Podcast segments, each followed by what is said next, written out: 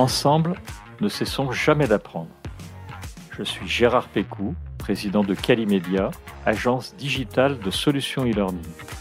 Je vous accueille sur Never Stop Learning, un podcast qui vous fait rencontrer des acteurs de la formation entrepreneuriale et éducative d'aujourd'hui et de demain. Bonjour, bienvenue à nos auditeurs pour ce nouvel épisode du podcast euh, Never Stop Learning. J'accueille aujourd'hui Philippe Lacroix, qui est une référence du e-learning et de la formation digitale. C'est le cofondateur avec Philippe Gilles de ILDI, qui est un cabinet de conseil en stratégie de formation digitale. Philippe Lacroix est également co-auteur avec Nadia Medjad et Philippe Gilles du livre Neurolearning, les neurosciences au service de la formation, qui est édité par Erol. Bonjour Philippe. Bonjour Gérard, bonjour aux auditeurs. Alors, euh, on, va parler de, ton parcours pour débuter ce podcast. Est-ce que tu peux parler brièvement de celui-ci? Qu'est-ce qui t'a amené à te plonger dans le monde de la formation digitale? Parce qu'au départ, j'ai vu ton parcours euh, et tu n'étais pas forcément destiné à, faire ce parcours-là, justement. Alors je vais essayer de résumer ça. Je voulais faire de la musique et je suis tombé dans la formation. Euh, j'ai commencé par faire des études d'informatique et je voulais euh, faire de la musique avec Pierre Boulez. Et puis j'ai fait un stage à la fin de ma formation. J'ai fait un stage chez Segos. Et voilà, et je suis tombé dans la formation et j'en suis pas sorti depuis 30 ans. Je sais que tu as été manager euh, chez, chez Demos, c'était après le rachat, je crois. Exactement. Euh, en 2000, avec Philippe Gilles, on est parti de chez Segos et on a fait e-learning agency, une des premières startups françaises euh, qui était dédiée à la conception et à la production de e-learning. Et puis quelques années plus tard, euh, on a vendu e-learning agency à Demos en y restant. Et puis ensuite, on a créé Ildi, le cabinet de conseil. Tu, tu peux nous en dire un peu plus sur Ildi alors il dit, euh, c'est, on a trois activités. La première, euh, c'est de conseiller les entreprises et les organismes de formation qui cherchent à digitaliser leurs activités de formation et on intervient beaucoup plus au niveau stratégique qu'opérationnel. La deuxième activité, c'est qu'on fait, alors j'aime bien le dire au présent, mais même si euh, l'année 2020 nous l'a mis en parenthèse, on fait des événements formation. On essaye de brasser les différents acteurs. On fait quatre événements qui s'appellent le Digital Learning Day, Neuro Learning Day, Learn Innov, EdTech Meeting on essaye de faire intervenir des consultants, des experts qui viennent partager leur expérience. On fait des ateliers de pratique pour découvrir les innovations en formation. Puis la troisième activité, on édite une veille sous le, nom euh, Digital Learning Academy qui prend la forme d'un site web, de participation sur LinkedIn, de publication papier, de livres blancs, du Digital Learning Book. Enfin voilà, on essaie de conseiller, d'informer et de publier. Merci pour cette euh, présentation, Philippe. Alors, je pense que tu seras d'accord avec moi pour dire que l'année 2020 a complètement bouleversé les conditions de travail et de formation. Il y a beaucoup d'entreprises qui ont dû mettre en place des formations en urgence. Tout le monde a été obligé de s'adapter, d'adapter les stratégies de formation. Est-ce que tu peux nous partager ta vision sur ces changements? Alors, euh, en, quelques mots, je ne vais pas parler du tout des changements qui euh, peuvent nous affecter. Euh, je vais parler de, de, ce qui est incontournable. Fort heureusement, on est dans une période où le digital nous permet de trouver des alternatives à une présence physique, que ça soit dans notre environnement familial ou professionnel. les apéros Zoom sont devenus quotidiens et redeviennent un peu quotidiens. Et puis professionnellement, bah, c'est vrai que le télétravail euh, nous a amené à pratiquer au quotidien euh, de nouvelles façons de collaborer, d'échanger, de construire, de discuter ensemble. On est tous maintenant familiers de Meet, de Teams, de Zoom, euh, etc. Et puis, ben, bien évidemment, la formation a hérité aussi de, de ce changement brutal, puisque quand on peut plus se retrouver en salle, il faut quand même continuer à se former. Et mais la formation a été un peu bousculée avec tout ça. En fait, euh, tous ces outils que tu as mentionnés, alors euh, Zoom, Teams, euh, il y en a énormément qu'on a vu arriver. Est-ce que c'est un nouvel environnement pour toi de formation? C'est une, une opportunité? Tu viens de parler de nouvelles salles de formation ou de salles de formation. Qu'est-ce qui a changé pour toi? Alors, ce qui a changé, on va y venir, c'est les dans le domaine de l'hybridation, c'est euh, éclater un petit peu l'unité de lieu, de temps et de modalité, puisque tout ça a été rassemblé dans la salle de formation. On était tous ensemble pour le même moment, pour partager les mêmes activités avec un chef d'orchestre. Et quand on ne peut plus faire ça, effectivement, c'est le, rapport à la formation change un peu. On, on va y rentrer dans le détail après. Mais ça fait émerger une tendance de fond, un courant de fond qui avait été mis en place par certains déjà sans en y être obligé. Les grands comptes, les grandes entreprises qui avaient les moyens d'explorer, d'expérimenter, d'investir, avaient déjà basculé une partie de leurs activités de formation sous d'autres formes. Le e-learning, le digital learning, la classe virtuelle, le mentoring à distance, le, le travail social. Tout ça avait déjà été pour pas mal d'entreprises mis en place pour partie. Là, ce qui, ce qui change, c'est qu'on est obligé de le faire pour tout le monde et tout le monde le fait. Et c'est vrai que ça a pris forme euh, principalement par une nouvelle salle, transposer la salle. Euh, donc les outils de classe virtuelle ont, ont, eu la vedette euh, et ont encore la vedette. Heureusement, le, le panel de modalités possibles, d'outils et d'interactions possibles est un peu plus large que ça. Alors, au niveau des outils que tu as mentionnés, il y avait Zoom, Teams, Google Meet. Effectivement, dans cette nouvelle période, on a, on a fait avec les moyens du bord et on a dû s'adapter. Est-ce qu'on n'est pas limité avec ces outils? Dans un dernier podcast, en fait, je, je, te parle de ça parce que on a évoqué avec un invité la pauvreté des parcours de formation avec des besoins pédagogiques euh, qui ont toujours existé, mais qui sont encore, encore peut-être un peu plus criants en ce moment, où on parle beaucoup de multimodalité pour améliorer le parcours de formation. Quel est ton avis là-dessus? Alors, moi, mon avis est que il faut pas confondre euh, besoin et solution. C'est-à-dire que former, c'est quand même transmettre avec une transformation du savoir en savoir opérationnel un expert, formateur, il a pour lui le savoir et sa pédagogie, et il doit combiner les deux pour faire en sorte que ce qu'il sait et ce qu'il sait faire deviennent quelque chose de approprié et opérationnel chez les personnes euh, qu'il doit former. Et pour ça, il utilise des véhicules qui peuvent être la salle de formation, et pour transporter ce savoir et ce savoir-faire, on peut avoir d'autres véhicules. Mais il faut pas perdre de vue que ce qu'on veut, c'est que ce que je sais, ce que je sais faire en tant que formateur expert, doit devenir un savoir et un savoir-faire chez la personne à qui je, je veux transmettre. Et ma représentation de mon savoir et ma façon de faire m'est personnelle. Il faut donc euh, en avoir conscience que la représentation de ce savoir et la façon de faire sera différente pour la personne que je veux former. Et ça, ça amène à ne plus considérer que l'activité de formation, c'est formaliser du savoir, parce que sinon il est unique et il est identique à tout le monde, mais c'est bien faire comprendre les notions et faire se les approprier et les rendre opérationnelles. Ça veut dire qu'il ne faut plus partir du contenu qu'on veut transmettre, mais de ce à quoi ça sert et de faire en sorte que la personne qu'on veut former se l'approprie. Et pour se l'approprier, il faut pas simplement écouter, regarder, lire, observer. Il faut faire des choses. Et après cette petite introduction un peu longue, je veux dire que la modalité n'est qu'un moyen de faire faire des choses. Et donc, si je veux résumer, la grande différence, c'est ce n'est plus ce que je, en tant que formateur, ce que je dois dire, c'est que c'est que ce que je dois faire faire à l'apprenant. Et c'est en, en me posant la question de ce que je veux lui faire faire que on découle les modalités qu'on doit utiliser.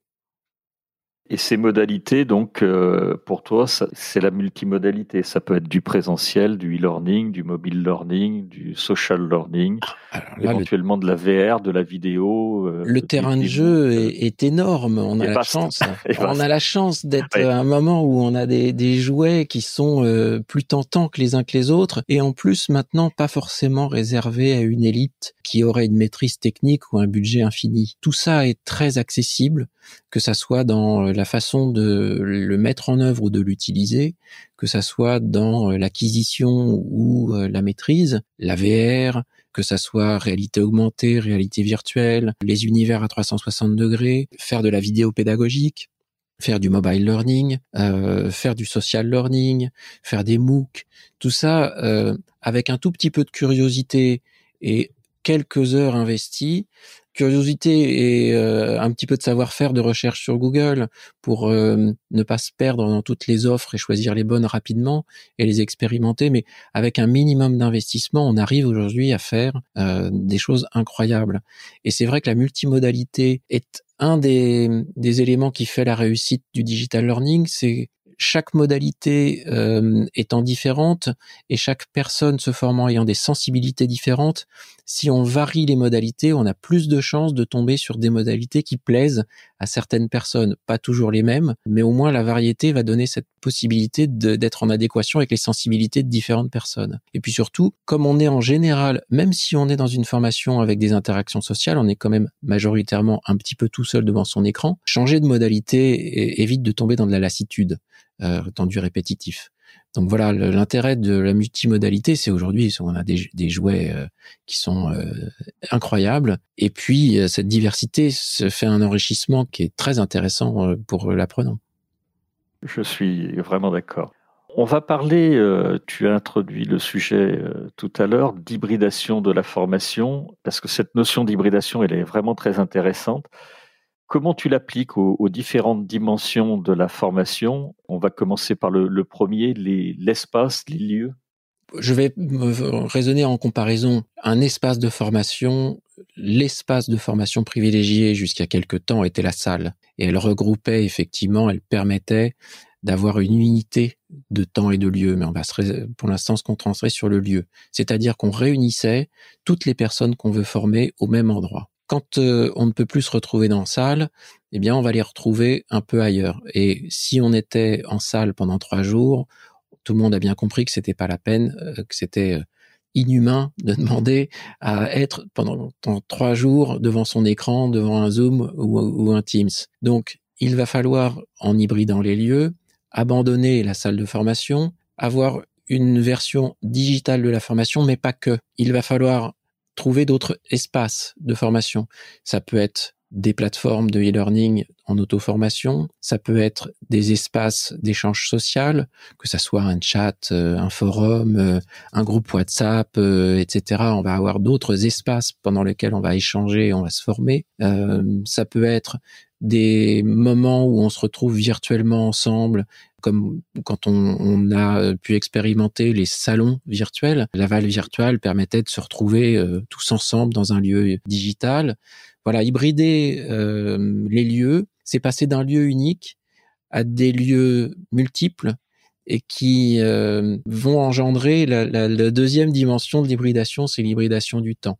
Mais le, premier, c'est que vraiment on passe d'un lieu unique à plusieurs lieux. Et j'insiste bien sur plusieurs lieux parce que euh, et, je, ne, vais pas critiquer ceux qui ont fait du mieux qu'ils pouvaient en substituant la salle exclusivement par la classe virtuelle, mais il faut trouver d'autres espaces qu'on a cités, hein, les plateformes, euh, les espaces sociaux, euh, les espaces virtuels, etc. Là aussi, je suis en phase avec toi. Tu as lancé le, le, mot, tu parlais également d'hybridation du temps. Tu peux nous en dire un peu plus? Oui, alors là on pourrait dire beaucoup, mais on, va essayer de se, de, se restreindre. C'est un peu frustrant, mais euh, j'imagine pour, nos, pour nos auditeurs, après on va devenir lassant. Donc. Non, en fait, je, suis désolé, effectivement, le, format du podcast fait, fait 30 à 40 minutes et, et j'essaye de le tenir. C'est frustrant, oui, je sais.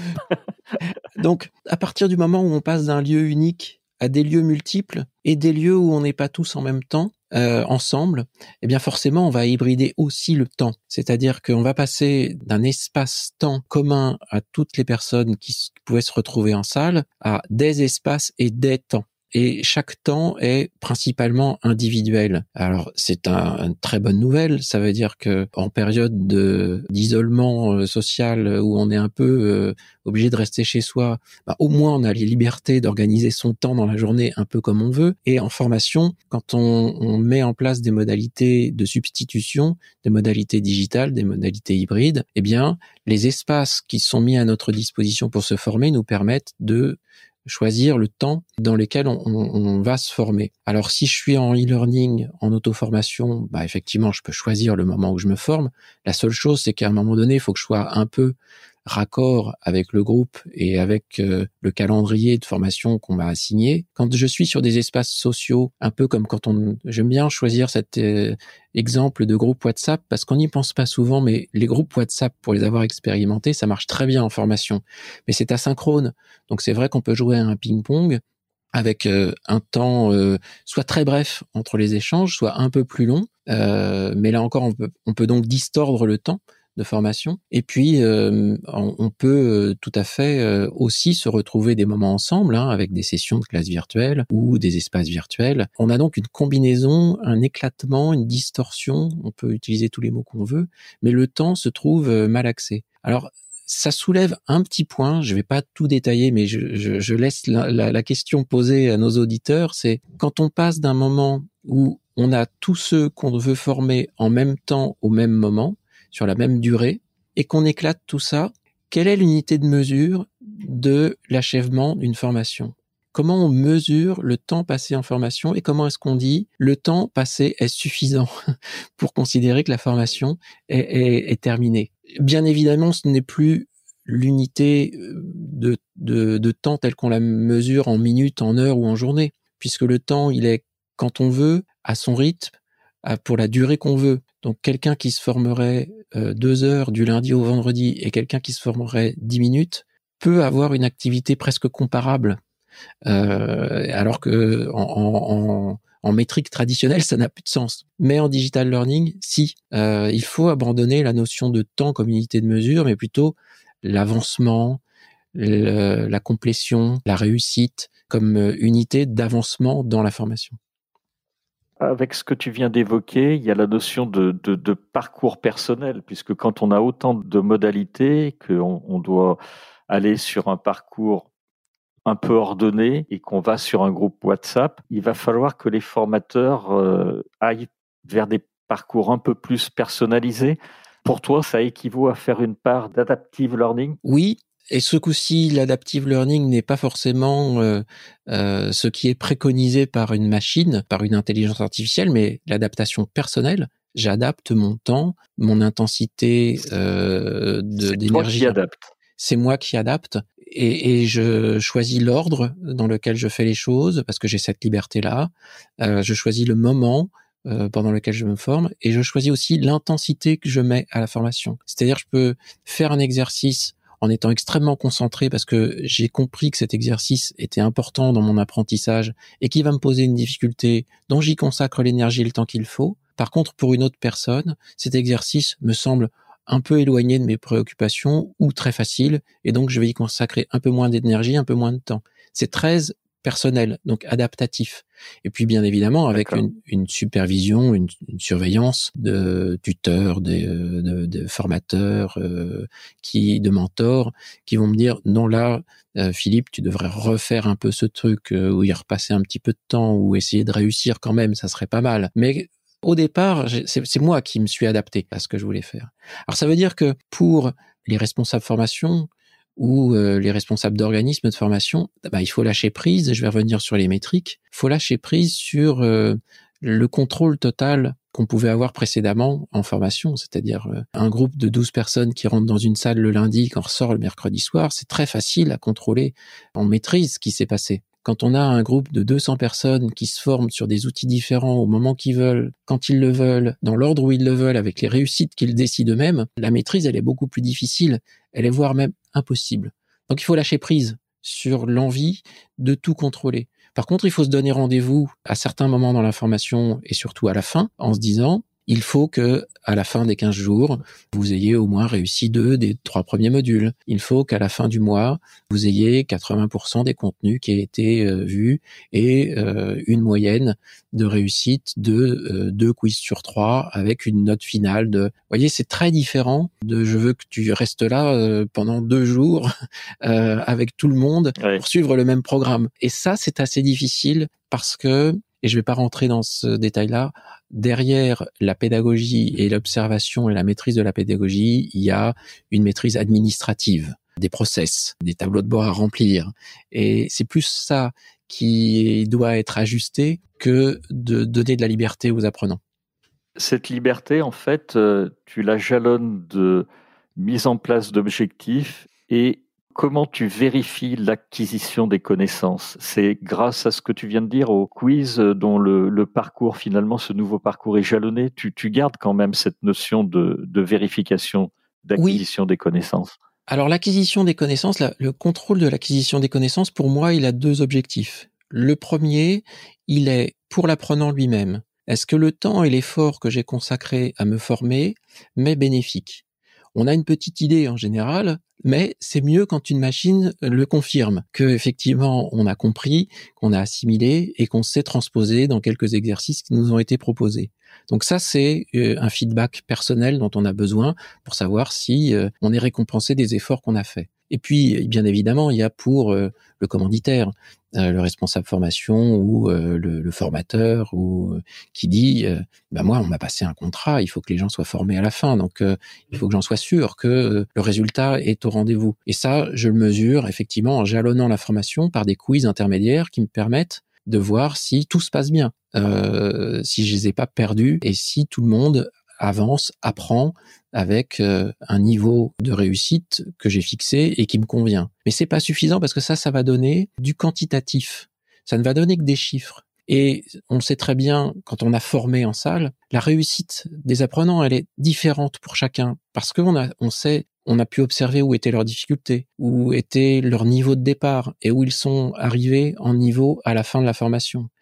Et ça, c'est du qualitatif. Et dans la réussite d'un parcours hybride, il y, a, il y a cette observation qui est importante. Et c'est pour ça qu'il y a un investissement en temps à faire pas seulement en accompagnement, mais surtout en observation de la progression, des efforts, des réussites personnelles et des dialogues qu'on peut avoir avec les apprenants, même si c'est des dialogues numériques à travers des réseaux sociaux ou euh, des échanges de, de, messages. Mais pour moi, si on veut transposer en digital learning euh, la même fiabilité d'une réussite accordée ou pas à un apprenant, il y a du quantitatif fourni par la machine et il y a du qualitatif par observation du formateur. D'accord. On avait vu dans un épisode précédent l'importance du tutorat qui améliorait le, taux de complétion des formations et ça va nous amener vers l'hybridation des, relations. Quel est ton avis par rapport à ça? Je, dis ça parce que tu parles d'autonomisation et j'ai l'impression que pour toi, il vaut mieux un apprenant autonome que tutoré. Ou est-ce que tu le vois plutôt comme deux choses différentes? Alors ça fait plusieurs questions en une. Euh, euh, je l'ai compris. Merci. Il y a vraiment deux choses en une. Et, encore une fois, je vais raisonner par comparaison. Ce que veut un formateur en salle, c'est qu'au final, l'ensemble des stagiaires, individuellement et en groupe, euh, aient profité de la formation et réussi à atteindre le niveau qu'on attendait d'eux. Donc son métier, un formateur, c'est d'accompagner les gens dans leur apprentissage il faut que je les accompagne pendant mes deux jours, trois jours où je suis avec eux dans leur apprentissage. Il faut que je les forme et il faut que je les accompagne à surmonter les difficultés que chacun va rencontrer à différents niveaux, avec différentes intensités dans l'apprentissage. Ça, c'est ce que fait un formateur en salle. Formation à distance, formation hybride, formation digitale, peu importe comment on l'appelle. J'ai deux choses en tant qu'accompagnant, tuteur ou formateur à distance je dois, un, les accompagner pareil dans leur apprentissage, c'est-à-dire identifier où sont leurs difficultés, soit de façon proactive, soit en attendant qu'ils me disent, là j'ai un problème, et je dois les aider à surmonter ces difficultés, euh, surmonter les incompréhensions, surmonter euh, le manque de perception de la pertinence de, certaines choses à apprendre, etc. Je dois les accompagner. Mais en plus, j'ai un autre travail je dois les aider à savoir pêcher, pour reprendre cette. Euh, ah oui. Voilà. Je dois leur apprendre en même temps à trouver par eux-mêmes, retrouver par eux-mêmes les capacités d'autodidaxie dont on est tous dotés, mais qu'on a un petit peu mis en sommeil par un enseignement où on ne les met pas forcément en œuvre. Et pourtant, on est tous dotés, depuis notre plus jeune âge, de capacités d'autodidaxie extrêmement fortes. Je prendrai juste un exemple avant même de savoir que la notion de verbe, de sujet, de complément d'objet direct, de vocabulaire, ne serait-ce même que de mots existe. On a appris à comprendre nos parents et à parler. Et après seulement, on découvre la théorie de, du langage. Donc on a une capacité d'autodidaxie dingue qui nous permet d'appréhender des choses extrêmement complexes par nous-mêmes. Bon, le problème c'est que ça prend deux ans euh, seul, mais euh, c'est vrai.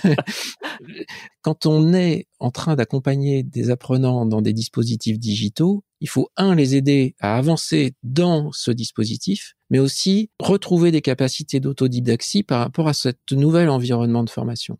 Donc on doit les aider à chercher dans les facs, on doit les aider à échanger avec les participants, on doit les aider à faire des recherches sur Internet par eux-mêmes, on doit les aider à essayer de mettre en œuvre par essai-erreur. Et ça, c'est deux, euh, c'est une posture d'arrière-plan générale à tous les accompagnements dans des dispositifs digitaux. Et puis, euh, sans perdre de vue non plus, la mission principale, c'est que les accompagner dans la formation qu'ils sont en train de suivre.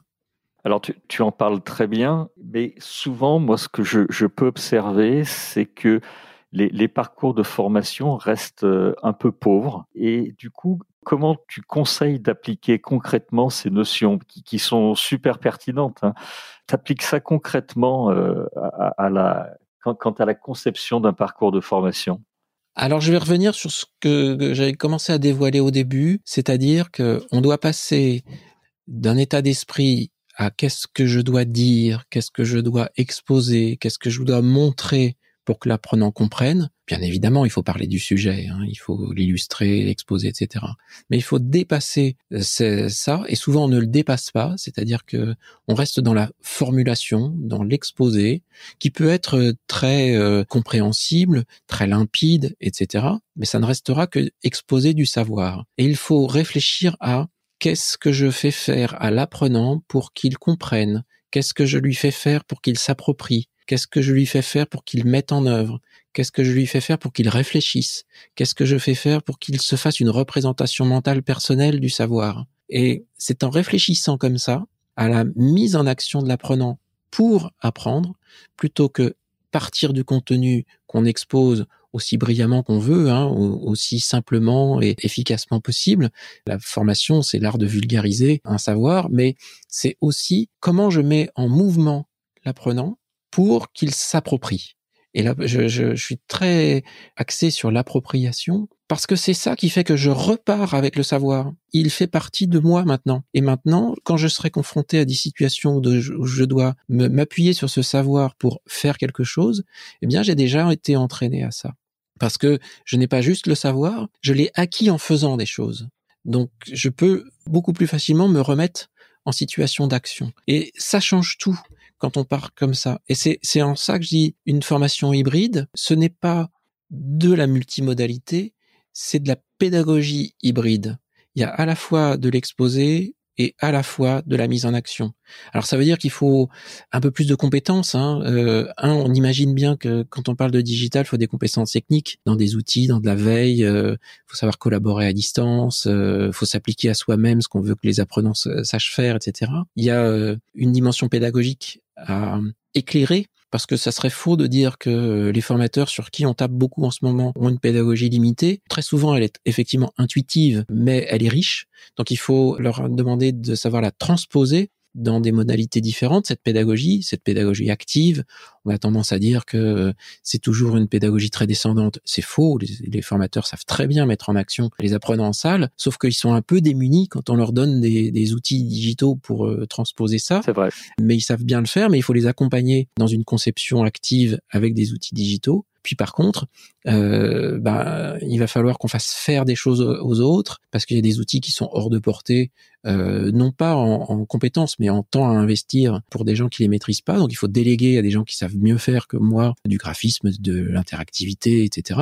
Donc il va falloir travailler à plusieurs, travailler en équipe. Et ça, c'est peut-être une difficulté aussi auxquelles sont pas forcément confrontés les formateurs ou les concepteurs de formation traditionnelle. Et puis, il y a la dernière, celle qui est la plus délicate parce que bah, ça s'est fait presque partie du talent. C'est pas forcément des choses qu'on peut apprendre facilement. C'est ce que j'appelle la littératie euh, multimodale. Être capable de raconter une histoire qui a une continuité, une homogénéité, une harmonie avec des médias différents. Avoir une même approche euh, littéraire, je vais dire, pour euh, traiter un contenu sous forme d'un texte, d'un exercice ou d'une vidéo pédagogique, c'est pas très simple. pour l'apprenant, lui, par contre, la formation, elle fait un tout. Donc, elle doit être cohérente. Elle doit avoir une continuité. Donc, c'est ces quatre domaines sur lesquels, euh, pour passer à l'action, bah, il faut un peu creuser euh, les compétences techniques, pédagogiques, organisationnelles et littéraires. C'est vrai que c'est compliqué euh, pour un formateur puisque on passe finalement d'un formateur qui devait rédiger, animer, présenter des, des, contenus, écrire ses contenus. Et aujourd'hui, on lui demande en plus, avec le digital, de mettre en place et d'animer un vrai dispositif avec des ressources euh, dont on a abondamment parlé. Et c'est pas si simple de passer de l'un à l'autre. Non, parce que en plus, on lui demande de se déposséder de ce qui faisait euh, sa valeur. Euh, on lui demande de mettre en boîte son savoir, et puis on lui demande de disparaître et d'être euh, par contre hein, toujours un petit peu là quand on a besoin de lui. Donc ça c'est pas facile, mais la question peut se, se régler euh, je vais pas dire facilement, mais c'est de, de, discuter avec lui d'où se trouve sa valeur. Et quand on discute avec le formateur, lui dit ta valeur, c'est quand même euh, ta capacité à mener un groupe, à réexpliquer, à reformuler. Donc euh, ça, c'est et pas être présent dans une salle avec tes PowerPoint. Si je te prends tes PowerPoint et que tu plus dans la salle, ta valeur, elle disparaît pas. Bien sûr, le gagne-pain peut disparaître temporairement. Il va falloir être capable de d'agir autrement pour euh, retrouver une activité en formateur. Mais agir différemment, ça veut dire, bah, je peux tout à fait concevoir des, des contenus de formation, je peux tout à fait accompagner à distance des apprenants, je peux tout à fait continuer à faire une heure ou deux heures de classe virtuelle de temps en temps parce que incarner la formation, c'est très important. Même si on est incarné juste avec euh, sa tête dans une classe virtuelle plutôt qu'avec l'ensemble de son corps, on incarne quand même la formation. Euh, donc réfléchir avec le formateur d'où est sa valeur permet d'adoucir un peu la frustration d'être dépossédé de son contenu et de disparaître. Ça, je suis d'accord et je pense que tes propos vont rassurer tous les formateurs parce que ça, fait un certain nombre de temps qu'on dit qu'ils ils vont disparaître avec le, digital learning, la formation digitale. On les a jamais vus disparaître et, et en ce moment, je crois qu'on a encore euh, vraiment, vraiment, vraiment besoin d'eux. Donc, euh, il y a de beaux jours pour la formation euh, avec l'appropriation de tous ces nouveaux territoires dont tu nous as parlé.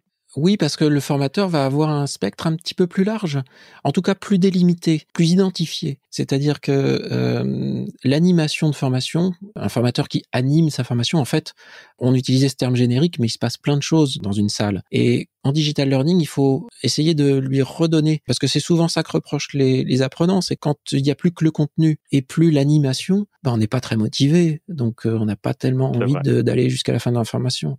Donc si on se pose la question de qu'est-ce qu'apporte un formateur en salle et qui ne, ce n'est pas que la transmission et qu'on réintègre ça dans un dispositif digital, c'est important. Et donc j'y viens sur les, les, les, pour moi il y a quatre dimensions dans l'animation d'un formateur. La première, c'est, c'est euh, effectivement c'est transmissive, hein, c'est fournir le savoir et un formateur peut aider à transmettre le savoir en le capitalisant, en le formalisant ou en le reformulant pendant les classes virtuelles. La deuxième, c'est proactive, c'est-à-dire euh, anticiper les décrochages observer les difficultés, contacter l'apprenant, le solliciter, l'encourager avant même que ça soit trop tard. La troisième, c'est effectivement c'est euh, formative, c'est c'est pas tout à fait transmissive, c'est formatif, c'est aider à comprendre, reformuler, interroger l'apprenant pour euh, qu'il ait un rapport différent avec ce qui lui posait une difficulté et se mettre à raisonner différemment pour euh, comprendre ce qui lui posait problème. Et puis évaluatif, c'est ce que je disais, c'est le formateur, il faut qu'il observe.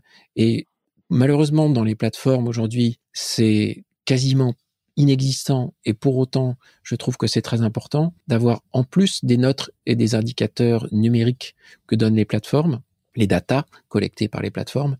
Il faut y ajouter mmh. du qualitatif. Oui, il a fait des efforts. Oui, euh, je, je, je, peux euh, attester qu'il a effectivement compris l'essentiel il n'est pas tout à fait capable de le restituer dans un quiz. Mais pour avoir discuté avec lui, je trouve que oui, il a compris.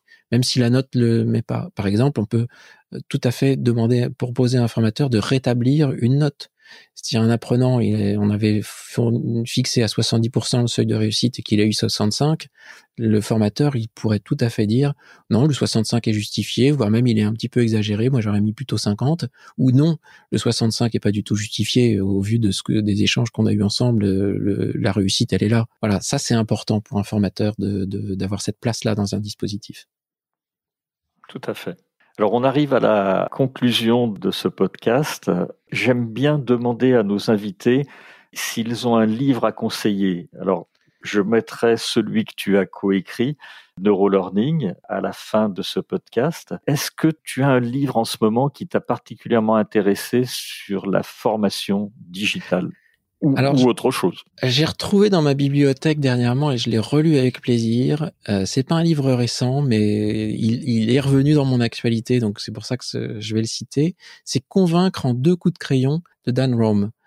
Pour moi, la formation, c'est être capable de faire comprendre quelque chose à quelqu'un qui ne connaît rien au sujet. Et donc, quand il connaît rien au sujet, le vocabulaire est le premier des freins à la compréhension. Et ce livre, Convaincre en deux coups de crayon, c'est la pensée visuelle. Comment je représente une idée, un concept, avec deux coups de crayon. Et son livre explique comment, quand on ne sait pas dessiner, quand on n'a que un crayon noir, un crayon rouge, on peut représenter toutes les idées possibles. C'est une vraie technique, c'est une vraie méthodologie. Et je trouve que quand on est dans la formation digitale où on doit essayer sous une forme la plus universelle possible, la plus simple possible, transmettre des idées, avoir cette gymnastique intellectuelle de pouvoir s'affranchir du vocabulaire, euh, d'avoir quelque chose de simple, limpide, évident à exposer pour faire comprendre et euh, s'appuyer sur ces, euh, cette progression dans la compréhension jusqu'à une idée complexe, par exemple. Hein. Avoir cette gymnastique de comment est-ce que je peux exprimer le plus simplement possible quelque chose de compliqué c'est la pensée visuelle peut aider à ça. Voilà, pour ça que je, je remettais ce livre en avant. Merci euh, Philippe.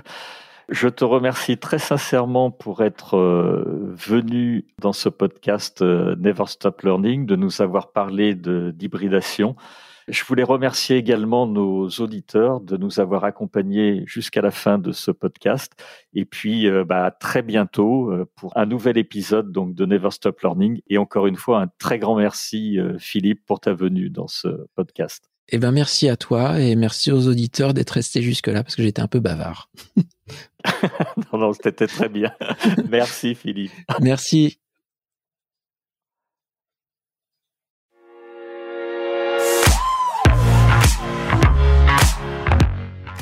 Vous êtes arrivé à la fin de cet épisode. Je vous remercie pour votre écoute attentive.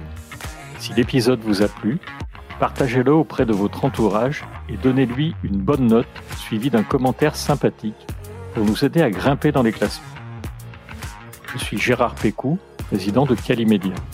Si vous cherchez une solution e-learning, rendez-vous sur calimedia.fr. Notre équipe vous accompagnera avec un très grand plaisir.